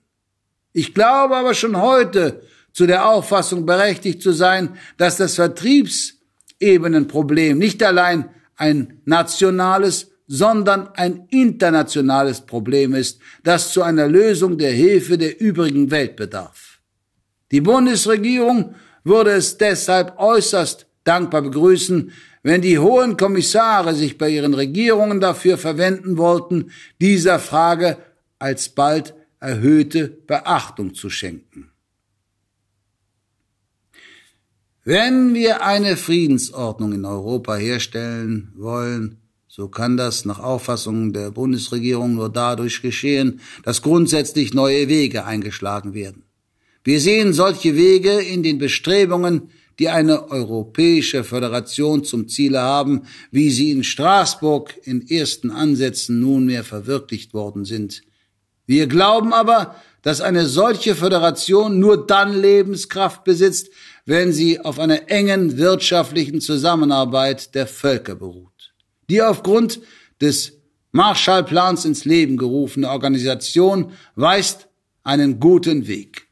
Deutschland ist gern bereit, hier in eigener Verantwortung mitzuwirken. Wir sehen einen weiteren Weg, der günstige Voraussetzungen für eine wirkliche, lebensfähige europäische Föderation schaffen könnte, auch darin, dass man die Regelung der Verhältnisse an der Ruhr aus ihrer Einseitigkeit löst und sie allmählich zu einer Keimzelle einer Ordnung werden lässt, die auch die Grundstoffindustrien der anderen europäischen Länder umfasst. Wir sind gewiss, dass die enge nationalstaatliche Idee des 19. und des beginnenden 20. Jahrhunderts heute als überwunden gelten muss. Aus ihr ist der Nationalismus erwachsen mit seiner Zersplitterung des europäischen Lebens. Wenn wir zurückfinden zu den Quellen unserer europäischen Kultur, die aus dem Christentum entspringen, muss es uns gelingen, die Einheit des europäischen Lebens auf allen Gebieten wiederherzustellen. Dies ist die allein wirksame Garantie für die Erhaltung des Friedens. Yeah, yo. Was der Mann da gesagt hat, ist ja heute, ne? Könnte man das auch einsetzen. Ja, unbedingt. Es war ein bisschen der lang. Einzelne, der Einzelne muss versorgt werden. Es war ein bisschen lang. Europa muss zusammenwachsen. Genau. Es war ein bisschen lang, aber ja, das hat er 1949. Ja. Und das hat mich sehr fasziniert, als ich das so gelesen habe, dachte ich so, und Adenauer, das war ein Mann, der, der war hatte so, noch Vision. Der hatte Vision. ja. Ne? Auf jeden Fall. Ja, es ist natürlich, wie gesagt, das ist eine, normalerweise passt das nicht so zu mir, aber ich dachte, das mache ich jetzt mal. Finde ich geil. Weißt du? Finde ich konsequent. Der Adenauer. Konsequent überraschend. Und überraschend. Ich hab schon gehört. Wann hört denn das auf? Ich habe auch schon. Nein, nein, nein. Das ist, nur, das ist nur meine Blase. Entschuldige bitte. Ich muss du Armer. dick pinkeln, aber ich halte es noch aus. Ja, der Adenauer. Der und das ist, guck mal, 1949. Wir haben jetzt 19 und 2018. Das ist fast 70 Jahre her. Mhm. Fast 70 Jahre. Aber das, was der da sagt, und das hat mich so fasziniert, würde auch in die heutige Zeit passen. Kann man ne? gut sagen, ja. Es ist äh, Wahnsinn. Ja. Mhm. Bedingungsloses Grundeinkommen wäre die Lösung. Aber, oder, was ist deine ja. Meinung da? Würde mich interessieren. Du. Oder was heißt, ist es für dich vorstellbar oder ist das, ähm, also ich sage mal, ich, für manche Leute ist es sehr schwer, du Lohn, meinst, dass alle Lohn das Gleiche. und Arbeit zu entkoppeln. Nee, es geht darum, nee, Grundeinkommen. Darum, dass es eine Grundversicherung, Natürlich. eine Versorgung gibt. Das ist ganz wichtig. Ganz Ich, wichtig. wir haben ja so viele soziale Transferleistungen, die sowieso passieren. Das ist ganz es gibt wichtig. Kindergeld, es gibt Arbeitslosengeld, es gibt Sozialversicherung, es gibt äh, ähm, Rentenversicherung ne? und, und Schulgeld, was auch immer. Und, Kita werden subventioniert. Das heißt, da, das würde ja theoretisch vieles davon wegfallen und in einen generellen Weißt du, was, was, was, was, was überhaupt nicht geht, sage ich mal. Es geht nicht, ich bin jetzt in einer glücklichen Position, Situation, dass ich immer vorsorgen konnte. Ich habe immer vorgesorgt, die ganzen Jahre. Ich habe immer mm, eingezahlt, privat in die Presseversorgung und weiß ich nicht was. Und dann auch in die Rente. Es gibt aber viele Menschen, die sitzen, ich sage jetzt mal 45 Jahre lang als Beispiel an der Kasse und arbeiten jeden Tag acht Stunden. Ja. Und kriegen dann eine Rente von 600 Euro oder 700, wenn sie Glück haben. Und das stimmt nicht. Das Verhältnis stimmt nicht. auf gar keinen Fall. Und das ist, der, das ist ja auch das, was die Leute so wütend macht und warum die AfD so auf, auf, aufholt. Äh, weil äh, die sagen natürlich, wenn du dann Beiträge oder Sachen siehst, auch im Fernsehen, die natürlich auch oft nicht so geschildert werden, wie sie wirklich sind. Da kommt eine Flüchtlingsfamilie und kriegt jetzt, wenn du es zusammenziehst mit Wohnung, bla bla bla, wird da jeden Monat 3000 Euro abgelegt. Ne? Vom Staat. Ja. Das kriegen die nicht in die Hand, aber das wird Natürlich sozusagen. nicht. Ne? Insgesamt, Und da sagt der natürlich, der, da in sagt natürlich der, der, ja. derjenige, der hier aufgewachsen ist, hier gearbeitet hat, immer in die Rente eingezahlt hat, 3000 Euro? Kriegen die jetzt nur jeden Monat? Und ich kriege 700 Euro? Und da läuft was falsch. Das System muss da, da muss, und das finde ich auch, ey, wenn einer so viel ackert und die, die das, und auch mit Kindern, ich habe drei Kinder, da kann ich aus Erfahrung sprechen, wie viele Sachen nicht anerkannt wurden von der Steuer, ob das die Ausbildung von meinem Sohn in England war oder von meiner Tochter oder das oder das. Wenn du Kinder hast und dafür sorgst, dass die Kinder hier arbeiten können und beitragen können, dass die Wirtschaft läuft, muss das subventioniert werden. Sagen wir mal, das ist die Gesellschaft. Für Familien. Nicht immer nur ja, die Wirtschaft, ja. immer dieses. ja, genau, die Gesellschaft. Ja, ja. Das muss subventioniert werden. Da muss man den Familien. Wir werden doch schon bestraft mit Kindern. Hast du Kinder? Aber das ist das Schönste, was, was du machen kannst, sage ich dir. Hast du eine Freundin? Ja. Dann mach Kinder. Sie möchte ja sicherlich Kinder. Du bist 36. Da hatte ich schon drei Man. Drei, das Da ist hatte ich schon, drei. Also- Man. ja, da hatte ich schon drei. Und ähm, das ist das Wunderbarste, was du machen kannst. Und wenn du, wir werden ja schon bestraft, wenn du dann in den Urlaub gefahren bist, dann werden die Flüge dreimal so teuer. Das Haus kostet doppelt so viel. Genau. Ferienzeit, hurra, wir kassieren ab. Da müsste man eigentlich auch einen Riegel vorschieben und sagen, Leute, das geht nicht. Ne? Weil wenn du nämlich keine Kinder hast und außerhalb der Ferienzeit, kriegst du, sagen wir mal, das Haus für 500 Euro und nicht für 1500. ne? das ist so. Und das sind alles so Sachen, deswegen, das muss attraktiver gemacht werden. Und die Leute müssen belohnt werden. Und das ist so eine Sache, wenn ich mehr Grips hätte, wäre ich gerne in die Politik gegangen. Ich bin, ich bin ein Pitbull. Ich würde, ja, hätte ich gern gemacht. Du, das ist nie zu spät. Naja, da bin ich jetzt. Der einzige Grund, warum ich das machen würde, dass man mich morgens abholt und abends nach Hause fährt und dass ich meine Pension kriege. Das wäre geil vom Staat. Denn wenn du da erstmal das Ding voll hast. Aber du hast doch vorgesorgt. Ja, aber das wäre natürlich nochmal cool, ne? Ja, ne, noch mal. schön. Ja. Aber wenn klar. ich jetzt in Amerika wäre, würde ich vielleicht versuchen, Bundeskanzler zu werden. Aber das bin ich nicht. In Amerika. Und ähm, ne, so wie Governor. ja. Naja. Ja, doch, aber recht politisches Ende hier für dich. Ja, ich äh, wundere mich auch Kerl. immer mich, Geil. dass ich, dass ich, du, ich habe gedacht, ja, ich hätte ja auch eine Geschichte, eine lustige vorlesen können. Nö. Aber ich habe das, habe dann überlegt, als du mir gesagt hast, ich darf was vorlesen, hab ich so geguckt und dann habe ich, da kam ich auf diese Adenauer-Rede. Da dachte ich, interessant, was der Mann da gesagt hat. Und Adenauer war eine, ich habe ihn ja nicht persönlich kennengelernt, ich kenne nur aus Dokumentation. Das war eine Persönlichkeit und sein Haus hat mich total fasziniert. Er hat immer Bowling gespielt, hat eine Bowlingbahn. Und da war dann die Bowlingbahn, hier hat der Adenauer abends gebohlt. Der hat dann immer, wenn er auch äh, andere Gäste hatte aus Frankreich, kommen sie zum Bowlen, mhm. Bowle war, und der wohnte da oben im Siebengebirge ist es, der hatte die Aussicht auf den Rhein. Das war wunderschön. Gibt's immer noch das Adenauer Haus. Wunderschön. Und auf dem Petersberg bin ich dieses Jahr eingeladen als Gaststar, sozusagen. Und da kommen auch noch Schauspieler aus Amerika, zwei, drei, glaube ich. Okay. Und die haben mich jetzt eingeladen. Und das war immer früher, da waren nur die großen Politiker sind da abgestiegen. Da dachte ich, wie geil, jetzt bin ich in Petersberg, schlafe ich da auch mal eine Nacht. Ja. You did it. Yes. Kleiner Pitbull. Man. Charles, Ich danke dir, Elias. danke dir. Ich danke dir. Sehr schön. Yes. Yes. Das war Charles Mann Rettinghaus und seine Geschichten. Ich danke dir fürs Zuhören. Wenn es dir gefallen hat, freue ich mich, wenn du unseren Kanal Hörgestalten abonnierst und natürlich wieder vorbeihörst. Du findest uns bei iTunes, Spotify und überall da, wo es Podcasts gibt. Wenn du Anregungen für uns hast oder uns irgendetwas mitteilen willst, dann her damit.